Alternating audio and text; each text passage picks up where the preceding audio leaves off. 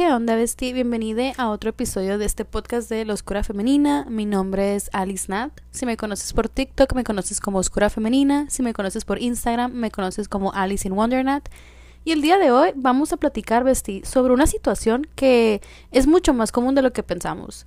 Yo creo que solo compartiendo mi historia y siendo sumamente transparente sobre mi experiencia es que tú vas a poder reconocer si estos patrones están también presentes en tu vida, así que agárrate. Hoy vamos a hablar sobre las frenemies, es decir, esas amigas que se sienten como rivales, esas amistades competitivas que rayan en la toxicidad, las frenemies, que significan friends and enemies al mismo tiempo, all at once, y son tus amigas o tus rivales. Y es una, una competitividad que aunque al principio puede ser amistosa y puede ser divertida, después, si no la sabemos identificar, puede rayar en tu relación más tóxica. Así que aquí te va, la relación más tóxica que yo he tenido fue mi mejor amiga. Así como lo escuchas. No sé si alguna vez tú te hayas preguntado o tú hayas tenido una amistad donde no sabes si la amas o la odias.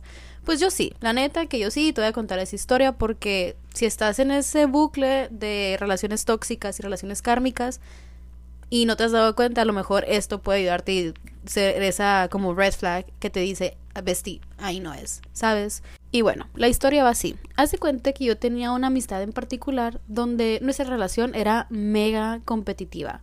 Éramos sumamente cercanas como hermanas, pero siempre estábamos compitiendo en todo. Y lo peor es que era de una manera pasivo-agresiva. Y la neta, ay no, me acuerdo y qué hueva. Pero bueno, parte del proceso, supongo. Al principio, haz de cuenta que nos hicimos amigas por ser fans del mismo grupo musical, nos gustaba la misma banda y era así como que, ah, fangirls, y nos llevábamos súper bien y sabíamos todo acerca de esta banda y siempre platicábamos de eso y era como que algo que teníamos en común que no era común en nuestro círculo social. Entonces teníamos eso en común, ella y yo, y era como que, las más unidas tenemos esto en común, nadie nos entiende, solo tú me entiendes, y sabes, o sea, todo ese trip que la neta está bien chilo cuando conoces a personas así, es como que, ah, tú me entiendes como nadie más lo hace, tú y yo somos una misma a huevo, y nos encanta y es muy bonito. Pero, pues después empezamos a hacer cosas juntas y empezamos a darnos cuenta que éramos muy, muy parecidas. Y aunque al principio nos gustaba convivir porque era como, wow, esta persona me entiende mejor que nadie, esta persona es como yo, esta persona ve mi visión. Era, era súper padre. Y luego eso se fue transformando en resentimiento de, mm, ya no me siento tan única y diferente. Que eso es el tema del próximo episodio, ¿no? Pero bueno, ahorita nos vamos a concentrar en esta amistad, rivalidad, toxicidad, tú sabes, este trip de las frenemies. Pero bueno, después ya no estábamos conviviendo por disfrutarlo, porque queríamos estar en la compañía la una de la otra, sino porque constantemente estábamos compitiendo para ver quién era la mejor versión de nosotras mismas.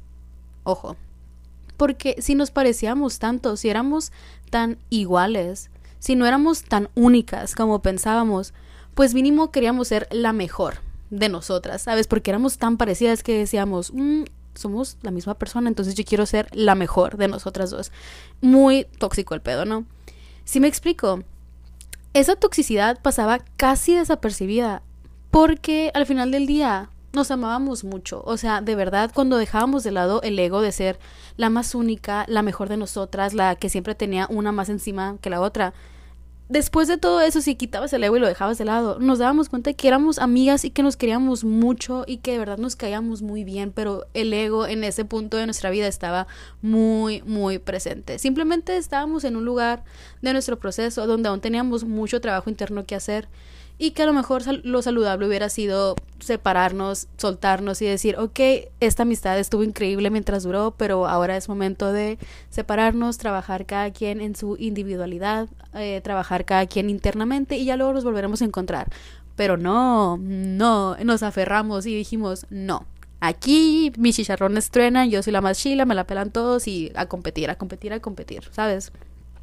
Había días donde éramos de que las mejores de las amigas pero había otros donde literalmente no nos soportábamos, te lo juro. Era muy confuso porque amábamos compartir los mismos intereses. O sea, yo amaba compartir los mismos intereses con ella. Pero al mismo tiempo yo sentía que siempre era cuestión de competir por a ver quién sabía más sobre un tema, a quién le gustó primero, a quién le gustaba más, quién le copiaba a quién, quién era la menos única, quién era la mejor, etc. Era, era muy tóxico el pedo. Y estaba raro porque honestamente al principio de nuestra relación amistosa todo era súper cool Pero después comencé a notar ciertas actitudes que me sacaban de onda macizo, güey. O sea, como por ejemplo me decía que yo era su mejor amiga, que ya me tenía toda la confianza del mundo, me contaba cosas súper íntimas y pues por lo mismo yo sentía que podía contarle todo, que, que como ella me entendía, obviamente nunca se las iba a contar a nadie. Pero de repente cuando no estábamos de buen humor o cuando no estábamos de acuerdo en algo, yo sentía que usaba mis inseguridades o mis intimidades como burla, pero de una manera pasivo-agresiva. Y yo lo justificaba, lo justificaba porque yo conocía su corazón, o sea, se quitaba su ego, se quitaba la competitividad, se quitaba todas estas cosas que manchaban nuestra relación. Yo conocía su corazón y sabía que en el fondo ella era una buena persona que estaba atravesando a lo mejor una mala racha, ¿sabes? Entonces yo lo justificaba, malamente, pero lo justificaba en ese momento de mi vida, ¿no? Yo no sabía poner límites. Yo sabía que su intención era nada más chingarme en ese momento, ¿sabes? Como chingaquedito. Pero no porque me odiara o me deseara el mal, sino porque simplemente quería ser la ganadora de esta pinche competencia entre amigas. ¿Me explico? Y hoy por hoy, o sea, de verdad te digo que eso es algo que simplemente yo ya no tolero. O sea, por respeto a mí misma, si eso hubiera sucedido el mismo día, o sea, el día de hoy, sin pensarlo dos veces me hubiera alejado de esa amistad. No porque fuera ella una mala persona o una mala amiga, sino porque yo simplemente busco rodearme de personas en las que puedo confiar plenamente y ya, y que sé que aun si se enojan, aun si me paso de verga, aun si no estamos de acuerdo en algo, aun si no estamos de humor, lo último que nos vamos a querer hacer es chingar la una a la otra, ¿sabes? O sea, estábamos en un punto de nuestras vidas donde necesitábamos mucho trabajo interno, una vez más, pero al momento de hoy yo te diría, si eso me pasa hoy, pura verga, pura verga me quedo ahí, yo diría, aquí no es y me largo, pero bueno. En aquel entonces yo estaba en esa misma frecuencia y es que la neta, yo sí te quiero contar esto, yo creo que verdaderamente las personas de quienes nos rodeamos son nuestros espejos en ese punto del proceso, ¿sabes? Y yo estaba en una etapa de mi vida donde necesitaba validación externa macizo porque no me aprobaba a mí misma. Y aunado a eso, mi apego desorganizado me hacía confundir amor con toxicidad. Entonces, bam, ¿qué te da esa gran fórmula? La relación más tóxica, que fue mi mejor amiga. ¿Sabes? O yo confundía el amor con muchas otras cosas que dolían, que recordemos, el amor no duele, duele todo lo que confundimos con amor, ¿ok? Y en ese momento de mi vida yo no lo sabía, yo pensé que eso era la amistad porque es todo lo que yo conocía, ¿sabes? Y te lo juro, yo no puedo contar la cantidad de veces que dije que iba a terminar con esa amistad, pero cada vez que lo hablábamos y le expresaba como que mis inconformidades y que me siento así, siento que está pasando esto y que lo otro, terminábamos jurándonos amor eterno porque, te repito una vez más, cuando quitábamos el ego de la ecuación, lo único que había era una amistad muy bonita y un aprecio por otra persona muy bonita, pero nuestro ego era la, la pinche piedrita chingaquedito que andaba ahí chingándonos la una a la otra. Porque honestamente sí nos amábamos, amábamos que éramos personas muy similares y por ende súper chingonas. Sabes, yo verdaderamente amaba todas esas partes de ella que me recordaban a las partes que amaba en mí, pero también odiaba y no soportaba esas partes de ella que me mostraban las partes que yo no toleraba en mí. Y como yo estaba muy en mi ego en ese momento, era muy difícil para mí aceptar que lo que te choca, te checa y ni modo. Todo eso que me quejaba yo de ella es porque yo también lo estaba haciendo o yo me lo hacía a mí misma. ¿Me explico? Así que yo amaba sentir hasta cierto punto que éramos muy iguales porque sentía que nadie me comprendía como ella lo hacía, pero también me chocaba que lo hiciera porque me hacía sentir menos especial y menos única. Entonces e, era todo un trip. Y la neta es que esa competencia fue la base de nuestra relación. Honestamente, el competir la una con la otra y ver quién sabía más, ver a quién le gustaba más esto y quién era la más esto, y todo eso era la base de nuestra relación. Pero por otro lado, había muchos factores que eran evidentes para todos menos para mí.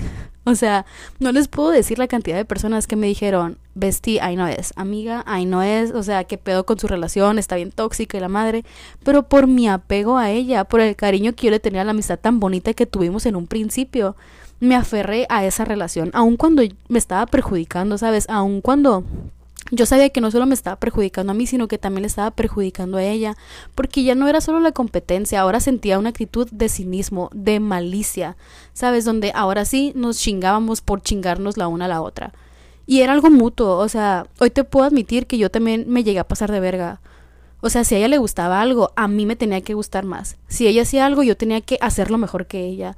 Y, ay no, neta, qué hueva, qué castrante, pero ni pedo, o sea, fue parte de mi proceso y hoy te lo comparto para que tú abras los ojos, porque cuando estás ahí, neta, neta, tú ni en cuenta, nomás estás ahí queja tras queja tras, tras queja, pero no te vas y no haces nada al respecto.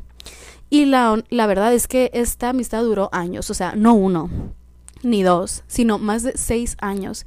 Y cortar con una relación tan larga es muy difícil. O sea, siempre hablamos de lo difícil que es dejar a tu pareja porque tienes este amor romántico, esta relación de años, pero güey, es muy difícil cortar con amistades. O sea, siempre se los he dicho, yo siento que una relación de amistad raya casi, casi como una relación con tu pareja.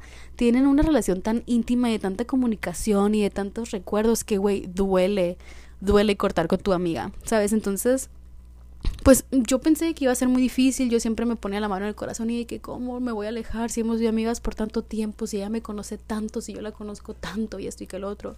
Y en otro episodio hablaremos de cómo lidiar con este tipo de separaciones amistosas, ¿no? Pero en este caso específico, honestamente, irme de ahí fue mucho más fácil de lo que yo pensé que iba a ser. Una vez que me decidí a hacerlo fue muy muy fácil y no porque no me doliera, porque sí me dolió, sí me dolió y mucho sino porque cuando empecé a trabajar en mí, comencé a reconocer los patrones tóxicos en mis relaciones, a darme cuenta de que lo que te choca te checa, de que todo lo que me molestaba en ella me molestaba en mí.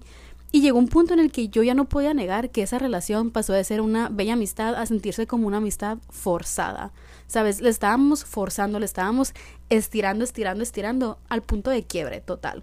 Y con el tiempo, mientras más trabajaba en mí, menos comportamientos tóxicos toleraba.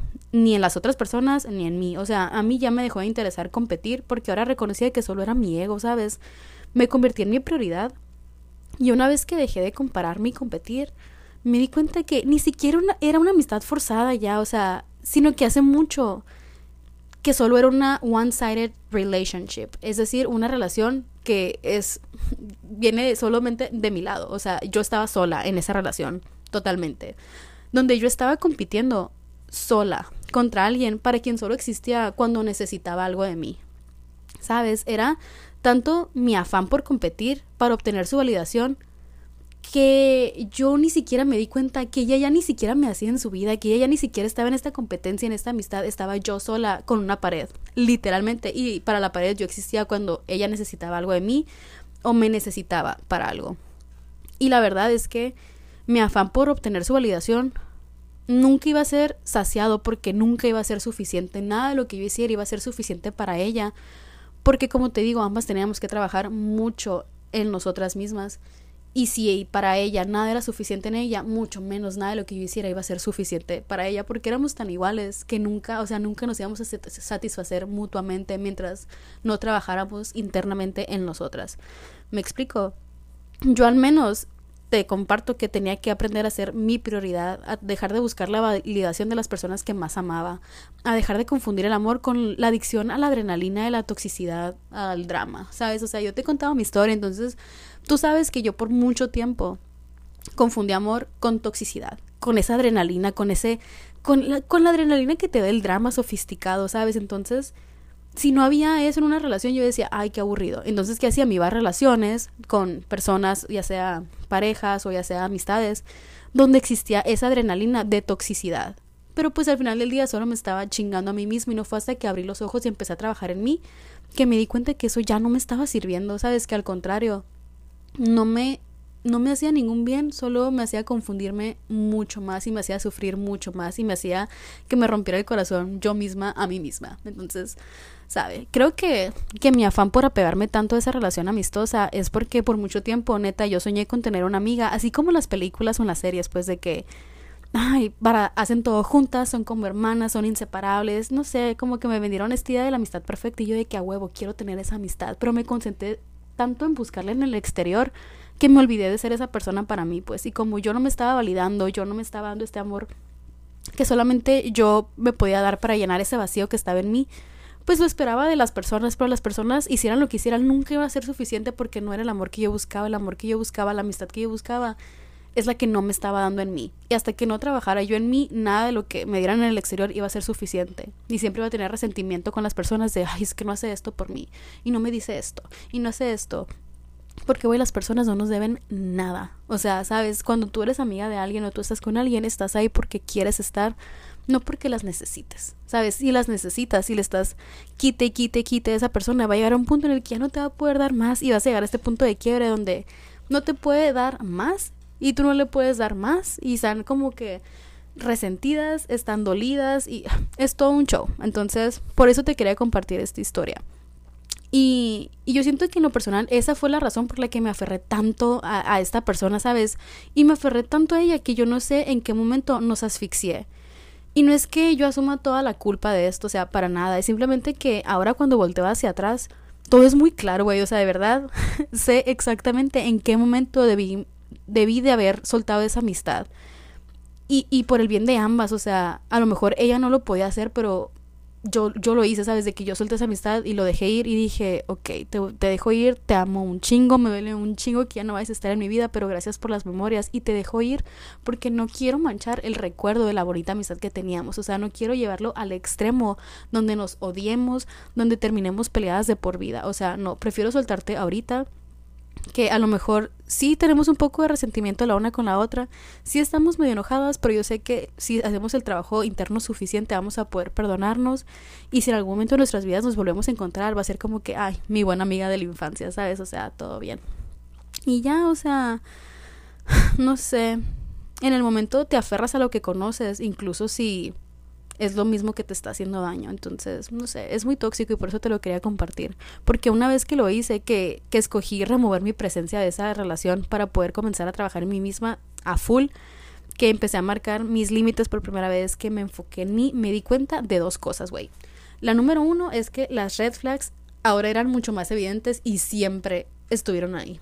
Y dos, mantener esa amistad tóxica me permitía echarle la culpa a ella de todas aquellas actitudes y cosas que yo no soportaba en mí. Y una vez que ella ya no estaba en mi vida, ya no tenía a quien echarle la culpa, entonces tuve que empezar a aceptar mi responsabilidad en esa relación tóxica para no volver a repetir esos patrones. Es decir, empecé a trabajar en mi oscuridad, en todas esas cosas que en ella me molestaban. Me di cuenta que también estaban en mí.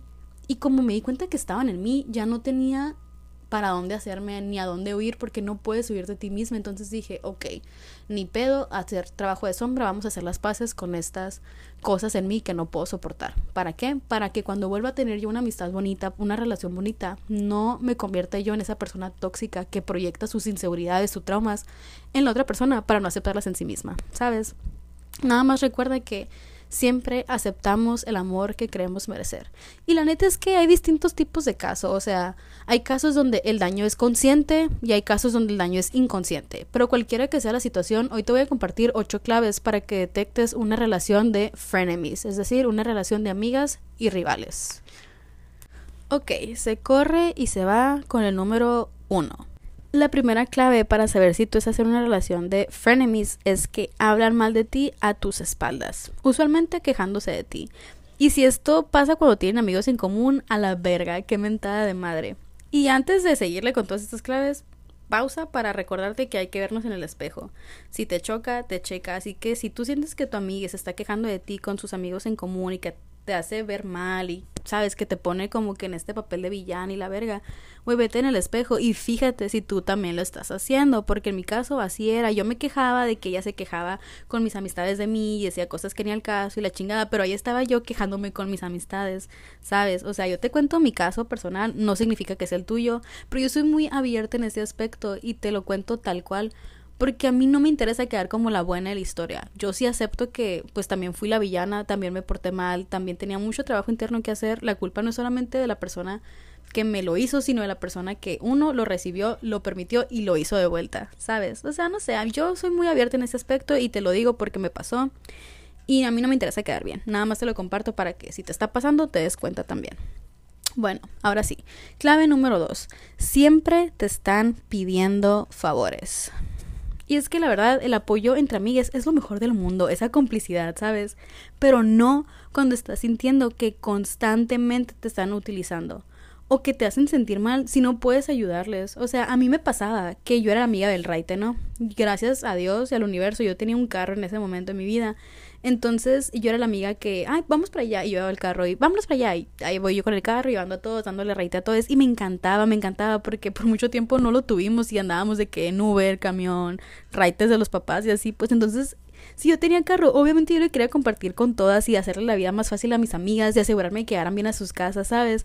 Pero había momentos en los que más que su amiga yo me sentía su taxi. O sea, era súper feo sentir que el motivo por el cual me incluía en sus planes era porque necesitaba raite, ¿sabes? O que si en algún momento no podía o tenía otro compromiso o simplemente no quería porque no quería ir a esa parte, no estaba de humor o lo que sea, se alejaba de mí emocionalmente, ¿sabes? Me hacía la, me hacía la ley del hielo o me dejaba de incluir en sus planes, me hacía a un lado como ah, no tienes carro, no me sirves, tú no, vámonos con otra. Y yo de que no, no, por favor, elígeme. O sea, me apegó desorganizado y mi necesidad de validación era como de que aquí está el carro, yo te lo pongo, llévame para allá, incluyeme, ¿sabes?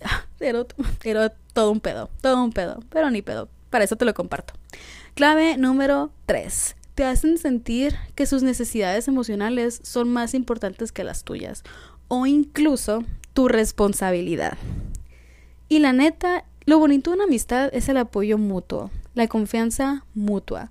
Pero cuando constantemente te están haciendo sentir que tus necesidades o tus problemas son menos importantes que las suyas, o que tienes que dejarlo todo para ponerlas como prioridad y ayudarle y resolverle sus problemas porque es mucho más urgente y mucho más importante que lo tuyo, ahí no es. La neta, ahí no es. Esta persona de las que les estoy hablando sufría depresión, ¿no? Y honestamente para mí era muy difícil manejar esa situación porque me sentía muy responsable de sus emociones. Mi complejo de héroe en aquel entonces me hacía querer resolverle la vida, pero no podía porque no estaba en mí. O sea, tú no puedes ser salvador de alguien más. ¿Me explico? Entonces, eso a mí me frustraba enormemente y yo asumía la culpa de, ay, es que yo no le estoy pudiendo resolver la vida, yo tengo que hacer esto, yo no estoy siendo suficiente buena amiga, yo no estoy siendo suficiente terapeuta para ella. O sea, era un pedo mío, o sea, lo, lo reconozco, era mi necesidad y mi complejo de ser héroe y sentirme como la heroína de la vida de otras personas. Pero había ciertos momentos o ciertos comentarios pasivo-agresivos que ella hacía que desvalidaban mis emociones o que me hacían sentir como que yo tenía que cuidar lo que iba a decir o iba a hacer porque si no yo estaba siendo una mala amiga, yo le estaba generando más depresión. Y era muy turbio ese pedo porque honestamente yo ahora lo entiendo, yo no podía ayudarle a ella porque uno, cada quien se salva solo. Dos, para tú ayudarle a alguien más tienes que estar bien tú. Y yo en ese momento de mi vida no estaba bien, estaba tan mal que no lo podía reconocer en mí. Entonces andaba por la vida tratando de arreglarle la vida a los demás porque no podía y no quería arreglar mi propia vida. ¿Me explico? Entonces, yo entiendo que no era porque fuéramos malas personas y nos quisiéramos hacer daño la una a la otra, sino porque estábamos en un punto de nuestras vidas donde estábamos ambas mal y necesitábamos trabajo interno y terapia y, ¿sabes? Pero bueno, te lo comparto para que tú también lo veas. Incluso al contarte esto me estoy sintiendo un poco culpable, lo admito, porque me quedo, ok, yo tenía ansiedad y tenía eso, pero ya tenía depresión y su depresión es más importante. Güey, ambas cosas son importantes. Solo hay que recalcar eso, o sea, como te digo, no es un proceso lineal. Yo a veces también siento culpa, a veces también me quedo de que ah, empiezo a desvalidar mis emociones y mis sentimientos. Y es cuestión simplemente de recordarte de, hey, también eres importante. Ni uno es más importante que el otro. Es simplemente que son problemas mentales que necesitan atención, trabajo interno, terapia. ¿Sabes? O sea, imagínate una ansiosa tratando de resolver la vida de una depresiva y la depresiva haciéndole la vida más ansiosa a la ansiosa y la ansiosa haciéndole la vida más depresiva a la depresiva. Era un ciclo, un rollo súper mega tóxico. Por eso te lo comparto, para que no te pase como a nosotras. Y bueno, punto número cuatro. Siempre quieren hablar de sí mismas. Y eso está bien. O sea, yo admito, a mí me gusta hablar de mí misma. Habemos personas que nos gusta hablar de nosotros mismos, pero hay lugar y momento para todo. ¿Me explico? Una amistad es una relación mutua, una vez más, mutua, de dos, que te hace sentir amada, validada, escuchada, etc. Y si tú sientes que tu amiga real solo necesita un bote de basura emocional, alguien con quien quejarse y sacar todo, o no puedes ni siquiera recordar cuándo fue la última vez que verdaderamente se interesó por tu vida, por tus problemas, por tus preocupaciones, porque le importa y no solamente porque es como cordial o socialmente esperado que lo haga. Ahí no es. Sabes, tu intuición nunca miente. Tú sabes cuando alguien realmente se está interesando por tu vida porque le interesa tu bienestar y cuando se está interesando por chisme o por cordialidad y nada más para que no digas, ay, es que nunca me pregunta cómo estoy, nunca me pregunta qué está pasando en mi vida. Sabes, uno sabe, uno sabe, así que no te engañes. Y ahora sí, punto número 5. No se alegran por tus logros.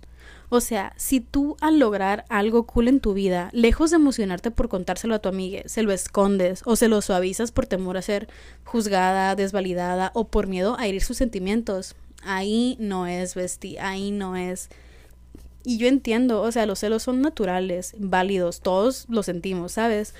De hecho, nos ayudan a detectar qué es lo que queremos y pensamos que no podemos tener, pero una cosa es sentirlos y otra cosa es actuar a través de ellos, ¿sabes? O sea, de permitir que te posean y empieces como a hacer sentir mal a las personas que te están compartiendo, compartiendo buenas noticias de su vida, porque a ti te triguean. Es como, ok, responsabilízate de tus celos, entiende que los celos están tratando de dar un mensaje, pero siéntelos y déjalos ir, no los uses en contra de las personas de, que amas, ¿sabes? O sea, es muy gacho sentir que tu amiga se enoja contigo o que te hace sentir culpable por lograr tus metas, por ser feliz. Porque al final del día, si tus amigas no se alegran por ti, ahí no es, o sea, ahí no es y punto, hazle como quieras. Ahora sí, punto número 6. Comentarios pasivo-agresivos. Y a la verga, neta, yo fui víctima y cómplice a la vez. Porque solo te quiero compartir que el propósito de los comentarios pasivo-agresivos siempre es humillar y herir. O sea, esa es la raíz de los comentarios pasivo-agresivos consciente o inconscientemente me vale verga. Esa es la raíz. Es humillar, es herir a la persona, es como una cachetada con guante blanco, creo que se le llama, ¿sabes? O sea, no hay peros, no, no hay manera que tú cambies mi, mi mentalidad sobre eso porque me consta. Debajo de cada comentario pasivo-agresivo siempre hay amargura o tristeza y la que oscurezca. A la verga, háganle como quieran, ¿sabes? O sea, me consta, me, me, consta porque, como te dije, fue víctima y cómplice. Y una vez que trabajas en ti y encuentras como tu propia validación, tu propia felicidad, te es mucho más fácil ver estos comentarios como lo que son. Infelicidad, ni modo, ¿sabes? O sea, hablan más de quien los hace que a quien van dirigidos. No sé si me explico. O sea, son nomás por chingar y solo chingamos quienes nos sentimos chingados, la neta. Y te lo digo porque me consta, pues, o sea, te lo digo porque me consta. Ahora sí, punto número 7. Disfrazan la crueldad de crítica constructiva. Y mira, te voy a decir esta frase que mi novio siempre me comparte. Es que la verdad se vuelve crueldad cuando carece de empatía. Es de un rapero, creo que el rapero se llama Waltz o algo así. Pero mi novio me lo enseñó, el Fitz siempre la usa, porque pues tú sabes, yo soy brutalmente honesta y a veces me paso de culera, la neta. Y él me lo recuerda, me dice, amor, la verdad se vuelve crueldad cuando carece de empatía. Y es muy cierto, me da en el ego, pero es muy cierta. Y me ayudado a cambiar mi perspectiva sobre la manera en la que digo las cosas. No se trata de no decir las cosas, se trata de responsabilizarte de lo que vas a decir, ¿sabes? De estar consciente de que tus palabras tienen poder y saber utilizar el poder, no aprovecharte del poder, ¿ok? Pero bueno, entre más te amas a ti misma, siento que es más fácil comenzar a notar este tipo de acciones que vienen de personas que, que no te aman y es simple y sencillamente porque aún no se aman ni a sí mismas. Es, eso es, y punto, ¿sabes? O sea, no hay de otra. Punto número 8. Sus chistes duelen. Amigue, bestie, si han usado tus inseguridades como burla, ahí no es. Ahí no es y hazle como quieras, pero ahí no es. Una persona que te ama no te quiere lastimar. Una persona que se ama a sí misma no te va a lastimar porque tampoco se quiere lastimar a sí misma. Y si lo hace, pues no significa que sea mala persona, significa que simplemente no se ama lo suficiente como para poderte amar a ti sanamente. Y ni modo. Por ejemplo, yo entiendo que, que alguna vez todos la hemos cagado sin querer queriendo, ¿sabes? O sea, pero en este tipo de casos específicos existe la tendencia de, de esta mentalidad de no fue mi intención, así que tampoco es mi culpa.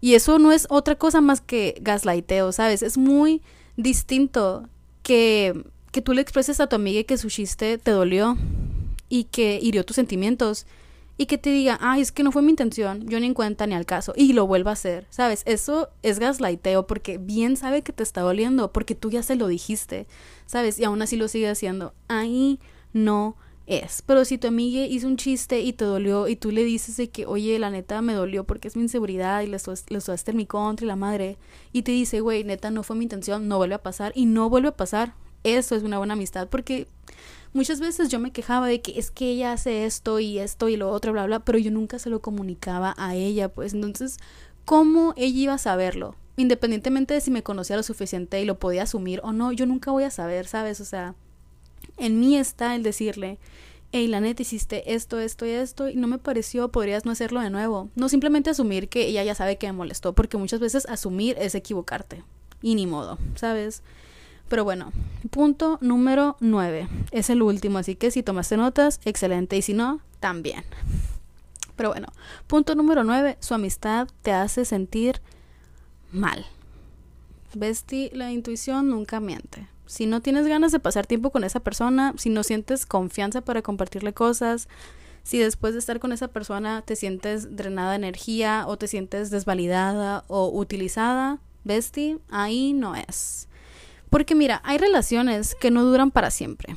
Y hay que saber cuándo es momento de terminarla, hay que saber poner límites, hay que aprender a saber cuándo cierra un capítulo. Y tu intuición nunca te va a mentir.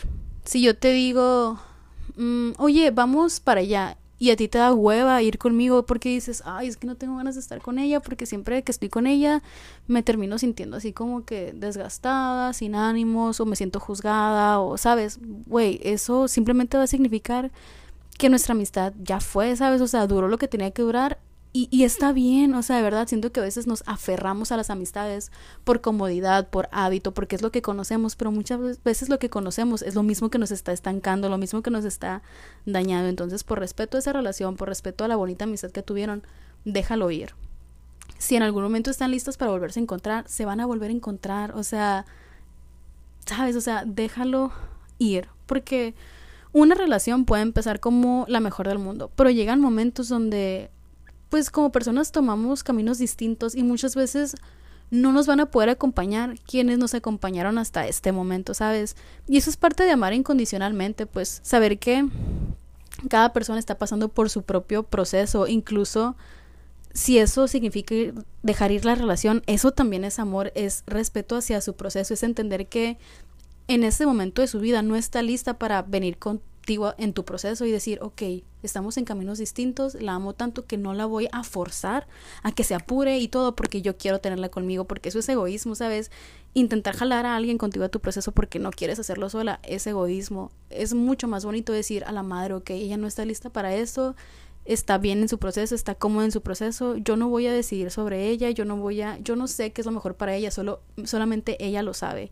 Entonces, ¿qué voy a hacer? Me voy a concentrar en mí, incluso si eso significa dejar ir la amistad por ahorita, ¿sabes? Porque hay veces que nos apegamos tanto que forzamos la relación, como te digo, y les tiramos tanto que se rompe. Nos, nos, desgastamos ambas en el proceso, ¿sabes? Y tarde que temprano va a pasar, así que ¿para qué postergamos? ¿Para qué lo llevamos al extremo? En lugar de decir, ok, hasta aquí fue, te amo tanto que te dejo ir.